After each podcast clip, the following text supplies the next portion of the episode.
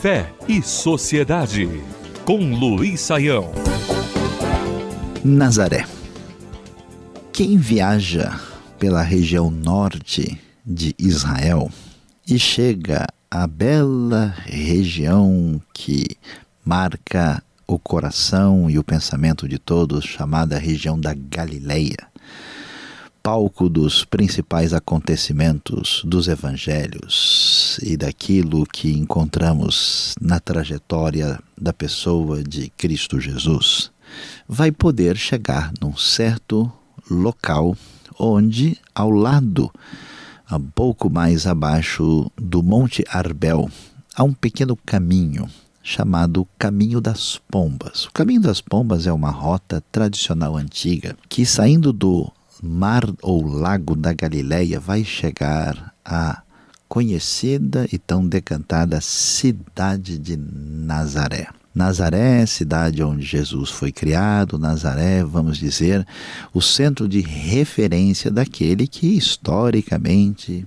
para sempre, foi chamado de o Nazareno. Quando a gente olha aquela paisagem e observa a região tão simples, até hoje marcada mais pelo seu encanto natural do que qualquer outra coisa, além da história que a cerca com tanta força, certamente nós vamos ficar pensativos. A simplicidade e a limitação de Nazaré, o caminho tão especial, mas tão simples como o caminho das pombas e o lago da Galileia, nos leva a pensar sobre a pessoa de Cristo Jesus. É impressionante, mas não há ninguém que em toda a história humana, independente de qualquer perspectiva religiosa ou não, ninguém que tenha influenciado tanto mundo como a pessoa de Jesus de Nazaré. O que seria da cultura do Ocidente, da história humana, sem a pessoa de Jesus?